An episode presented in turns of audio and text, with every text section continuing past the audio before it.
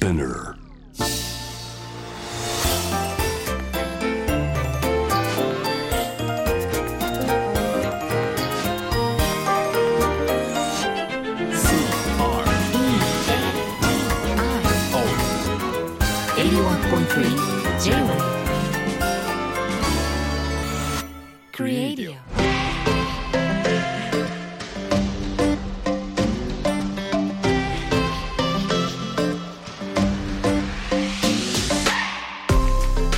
ばんは年度の佐藤貴です。こんばんはクリストモコです。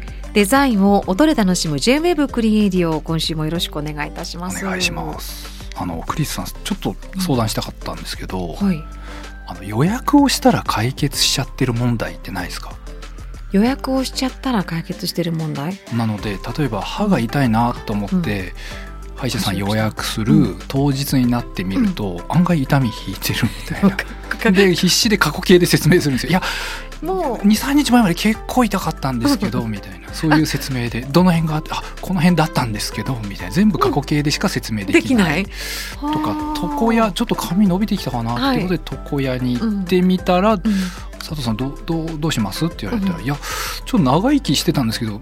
案外普通ですねっていう感じになっちゃったりとか過剰に気にしてる。時に予約をするんだけどそうなんですよね。それないですか？なんかもう当日になったらもう解決しちゃってた問題で。私はまあ食べ物でありますかね最近行けないですけどレストランとかでとか、はいこれ食べたいな。なとか あとまあ注文して あのお願いしたもので例えばあの今でもはいあのあ食べたいと思ってあこれ予約しようと思って、はいあのオンラインで買います。でももうその時食べたいと思ってたからはい。カレーとかでも取り寄せたのにもかかわらず次の日カレーを食べてるんだよね。でだからさそれ我慢しなきゃダメなやつですか。まあそうだけどねカレーカレーカレーって思いながら。と思ってるからはいもう行っちゃうんですね。うっかり満たされてしまったっていう ことがありますね。だから、届いた時には一回もう解決済みになってるんだよね。そっちはあるんですけど。ああまだ近いですね。うん確かに確かに。そうかでもでも歯歯とかは基本はほら、うん。悩みは解決してないはずじゃないですか。あでもなんかあるじゃないですか、うん。ちょっとした体調でうん、なんか今日腰痛いかなと思ってはいマッサージ行ったら、うん。いや今日は調子いいんですけどね みたいなすいませんちょっと罰が悪いっていうかそねうなんですよね申し訳なくて。そうね難しい。すぐに行けないですもんね。今行っていいですか？みたいな。そういうのじゃないですもんねやっぱり。やっぱり数日前に予約を入れられるタイプですか？そういうもの。そうですね。髪の毛とかって割とあのはい。明日切りたいなんていう風になりません、あそんなんできるんですか？まあできる時とできない時もあるんですけどね。空いてればもちろんね、はいはい。僕この間あれでしたね、うん。あの美容室で髪切ってもらってる最中に、うん。ミーティング先の方がうん。30分早く来ちゃって、うん。あじゃあ僕ここで帰りますって言って ざわつきましたね。美容室がみんなざわつきましたね。あ佐藤さんまだ途中ですけどみたいな。あ大丈夫です大丈夫です。また来ますってあじゃあじゃあ2週間後に予約はい同じ時間でお願いしますって言って予約を取ってその場で去りましたけどね、だから僕来週あたり行く予定なんですけど 何が途中だったかと来週僕何をされるかが何もわからないんですけいやど今おかしくないですけど。大体こんなもんなんでいいんですけど、うん。まあでもなんか途中で去ってしまったんで、それの続きを、向こうとして向こうとしてはちょっとでえちょちょちょうん。待ってよみたいな。そうですよね。続きやりにくいんです。うん。珍しいです予約じゃ分割したんですね。分割でしたね。分割してみた、うん。そういうのもあるんだなって思いました。いやいや。大木さんぐらいですよ。あそうですか。面白いね。もうはい。予約ね。ちょっとか解決したかどうかうん。はてなですけど、ですね。うん。まあ行ってみて。この番組のリスナーの方って本当にこう幅が広いので、はい。多様性に富んでるので、うん。分かるって人が一人ぐらいいるんじゃないか。なだって前回も鍵括弧であれだけ皆さんが分かるってそうですよね。たくさんのメールいただいてますからね、なんか心強いですよね。えーそう。ジャークチキンとかですよね、久々に出ましたね。えージャークチキンね。またしばしばらく食べてないな。ピンク色のお菓子何でしたっけ？名前忘れちゃいましたね。えっとイスパーン。イスパーンだそうだそうだ。叫んだから覚えねてイスパーン。そういうニッチなものでもちゃんとはい分かるって共感してくれる人がいるってだけで心強いですよね。ですね。ちょっと今日から聞き始めた方もあの何が何だとにかくついてきてください。さあ、えー今夜のクリエイディオはまずこんなトピックスからいきたいと思います、はい。えー、青木さん引き算とか取捨選択とかって得意な方だと思います？引き算ですか、うんまあ、基本デザインは引き算だと思うのはでい足していく方が苦手ですねむしろ。はい。青木さんそういうイメージだ。ちょっと今年のですね、はい4月にあの科学誌「ネイチャー」に掲載されたバージニア大学の研究が話題になっています。でそれは人間は引き算による決断が苦手でへ足し算による解決を求める傾向がある、まあ、こういう話なんですね。えでまあ、人は何かをこう解決しようとする時とか、まあ、改善を求められた時にすでにある要素を削除するんではなくて付け加える習性が強いと。はまあ例えばその料理のレシピを改善してくださいって言われたら、はい。材料をちょっと追加していく人が多い。あ。で旅行の日程を改善してくださいって言われると立ち寄り先をちょっとこう追加していくっていう人が多い。こういう実験結果があるんですって。へだから引き算のアイデアを実行する時の方が、まあ、加算する時よりも複雑な選択を求められる。で引き算すると過去の努力が無駄になってしまうとか、まあ、こういうなんか心理的なんか無意識にあるんでしょうね。そんあなあせっかところも。く積み上げてきたのにそれをまた引いちゃうのかっていう、うん。もったいないっていう感じですか？どれ抜いていいかわからない。とかはあかな。なんかでもデザインしてるよりは何ですかジェンガみたいな感じで楽しいですけどねここ抜いても立ってるみたいはあ、あれに近いですよね。なここ役に立ってないゆるゆるみうんたいなつっついてで引っ張り出してやっぱりね。倍なの高さに塔が立っちゃったみたいなそれうわーわかりやすい。今すっごい分かりやすかったですね、うんなんでこんなところで出てきたんでしょうね今ね一緒にジェンガもやりたいし。すごい分かりやすい例え出ちゃいましたね、うん。今。なるほど。そここ抜いても実はそんなに構造上全部が必要じゃないんだよっていうことを思ってる。うんうん。でバランスでうん持っちゃったりとか、はいはい。それで高いところ到達。いやこれしまった、うんこんなところで使っちゃった、でもいやでも人間だから結局心理的にギリギリのところまでやったのに、もうどれ抜いていいか分かんないとかっていう。あそれがストレスに感じるかていうことですよね。ジェンガをストレスに感じるかゲームとして楽しいと感じるかそのスリルを楽しいそれかもしれないですね、だ基本的な引き算。まあ、僕やりすぎてガシャーって倒したんですけどねよくね。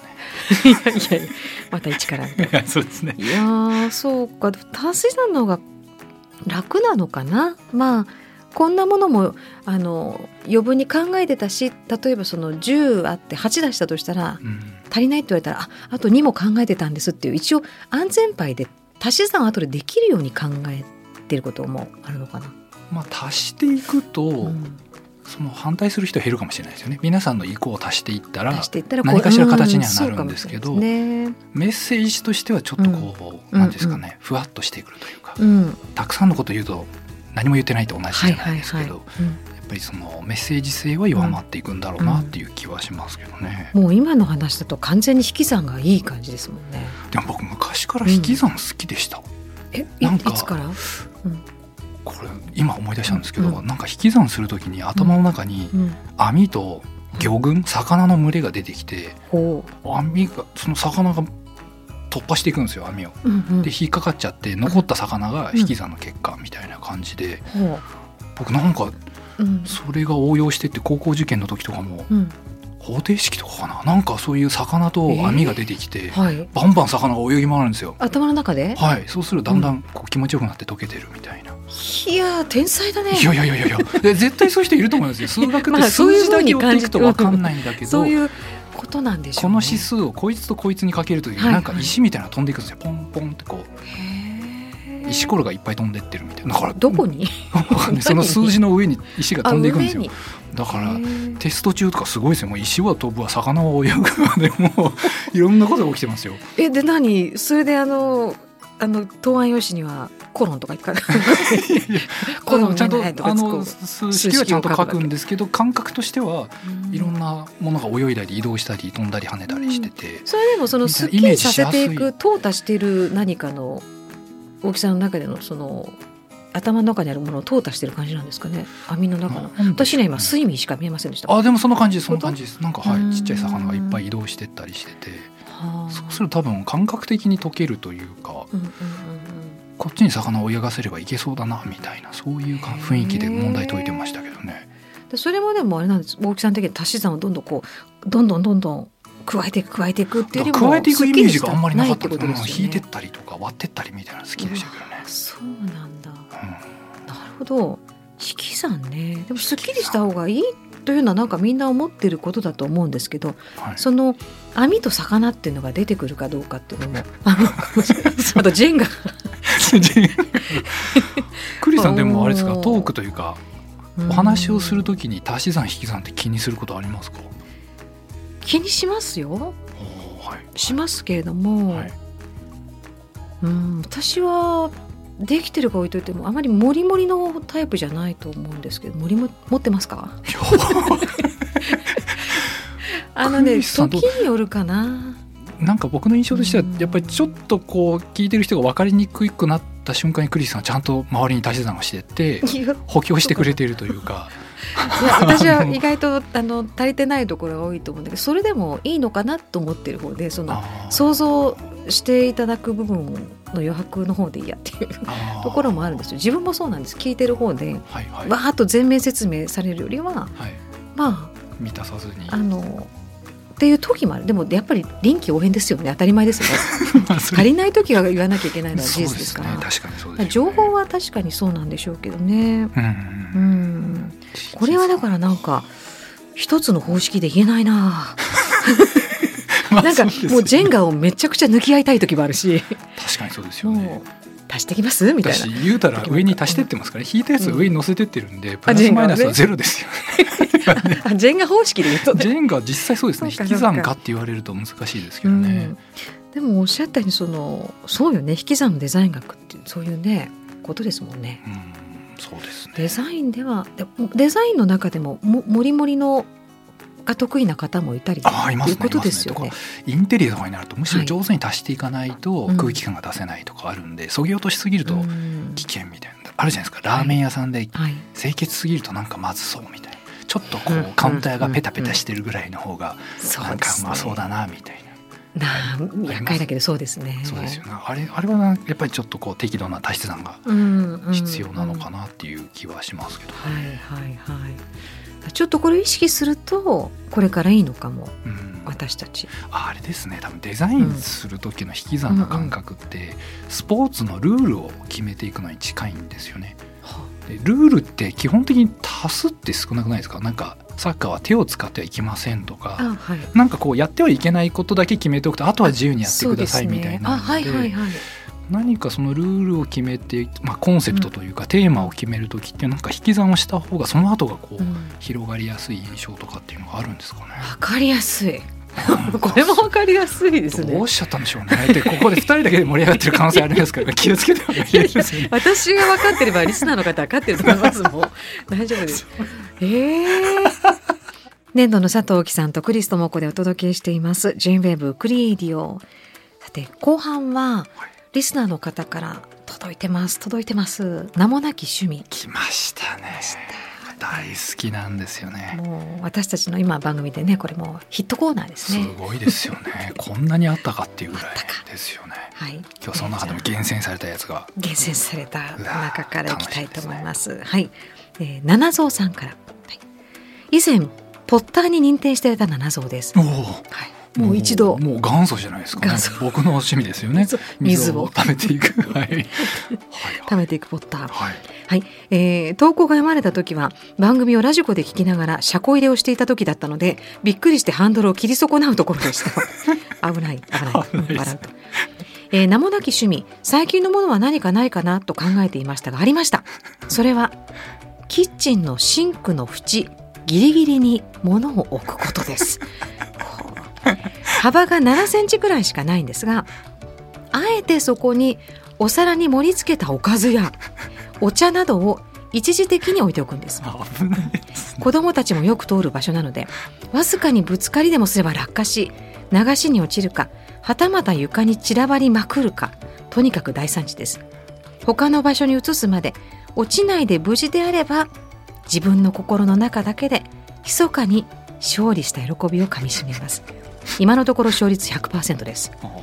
すごい。自分で自分が好きでやっていることなのでもし子供たちのせいで落ちても絶対に起こらないというルールを決めて日常の中の小さなスリルを楽しんでいますってああ、なるほど。いい。ですね。これはいいですね。わかりますね。大木さんこのこの辺のスリル大丈夫ですか？あの基本的にうん。職業的に、はい。あの普通にものづくりをするってもうリスクしかないのでうん余計なリスクはできるだけ排除するっていう。タイプになっちゃうんですはい。汚れそうだったら事前に養生したりとか、なくしそうだったら事前に収納しといたりっていう そういう性格になってしまってるんですけどはい。このなんか無駄なスリルっていうのはなんかはあ例えば片手に何か持ってるはい。状態うんうん。でそれを置いて両手で持てばうん。いいのになぜか無理してある物を数に持っちゃったりとか。パソコンとしかも飲み物なんて。ああそうなんですよ。危険危危険。険なのになぜか無理しちゃったりとか。そう。ああれもそうじゃないですか、あのうん何？ビールをコップに注ぐ時に、はい。なぜか波あの泡がギリギリになるまで狙いますよね。別にそんなこんもり泡がいくまでやんなくていいのに攻めますよねあれもギリギリ攻める。ねええ。自分の中であっしはっしゃってていうのありますもんね。はい、あのチキンレースじゃないですけどなんかギリギリまで行くみたいな感じ。ある。これもそうその辺のなんかもう日常の些細なことなんだけど、はい。だって左の場所ある時に置けばいいのに 右の7センチに置きたいっていうシーンですもんね。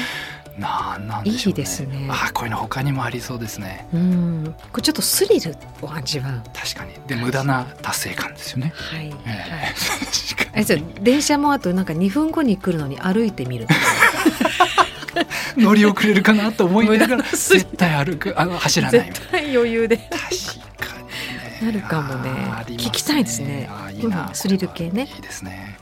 では続いてのはい。名もなき趣味アンニンガールさんからです、はいえーじわじわと話題の名もなき趣味について。私はミートソースを混ぜずに食べる派でして理由はお皿を汚したくないからなのでパスタとソースを適量ずつ取って食べるんですが本当にお皿を汚したくないのでいかにソースの痕跡をお皿に残さず食べるかに注力するこだわりがありそれが名もなき趣味ですと。はあなるほど。で同様に納豆を食べる時も茶碗に入った白米の上にあらかじめパックで混ぜた納豆を乗せてそこからなるべく茶碗に納豆を触れさせずに口に運んでいます子供の頃からやってるんで力加減も慣れたものです。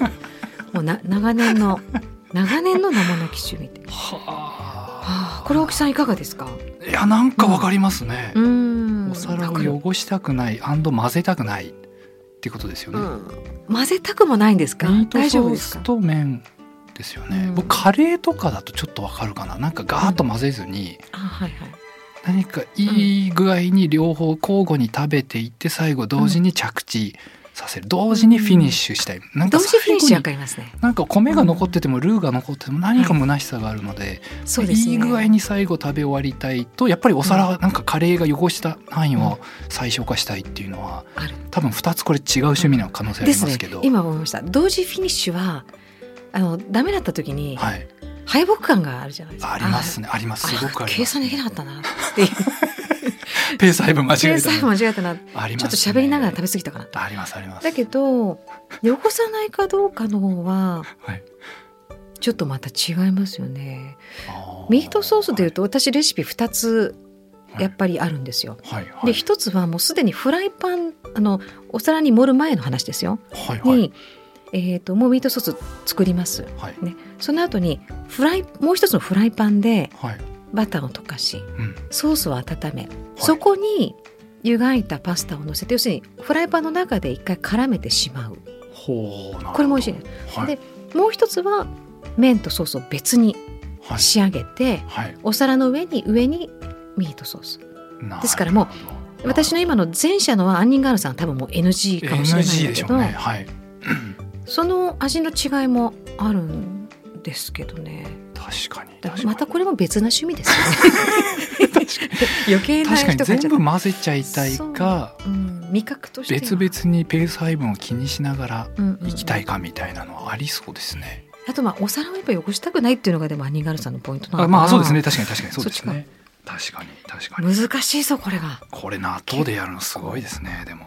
すごいですへねだから限りなく白米のベールを一一つは一粒ずつなるべく残す。ーはいはいはいはいはい確かに。僕今思ったのが、はい。ショートケーキとか、うんうんうん。あのスライスされたケーキをはい。順番に徐々にあの尖った方からあはい。鋭角の方から食べていくとええ最後壁が倒れるじゃないですか。くる。くる、うん。あれが倒れるギリギリまで頑張りたいみたいなのはあれはお皿を汚したくないっていうはいこの杏仁ガールさん系のうん。要素なのか、うん。先ほどのはい。七蔵さんの、はい。えー、とギリギリまで耐えたいみたいな無駄なスリルを味わいたいなのかどっちなのかなって今思本当ですね。これはでも両方両掛け合わせ。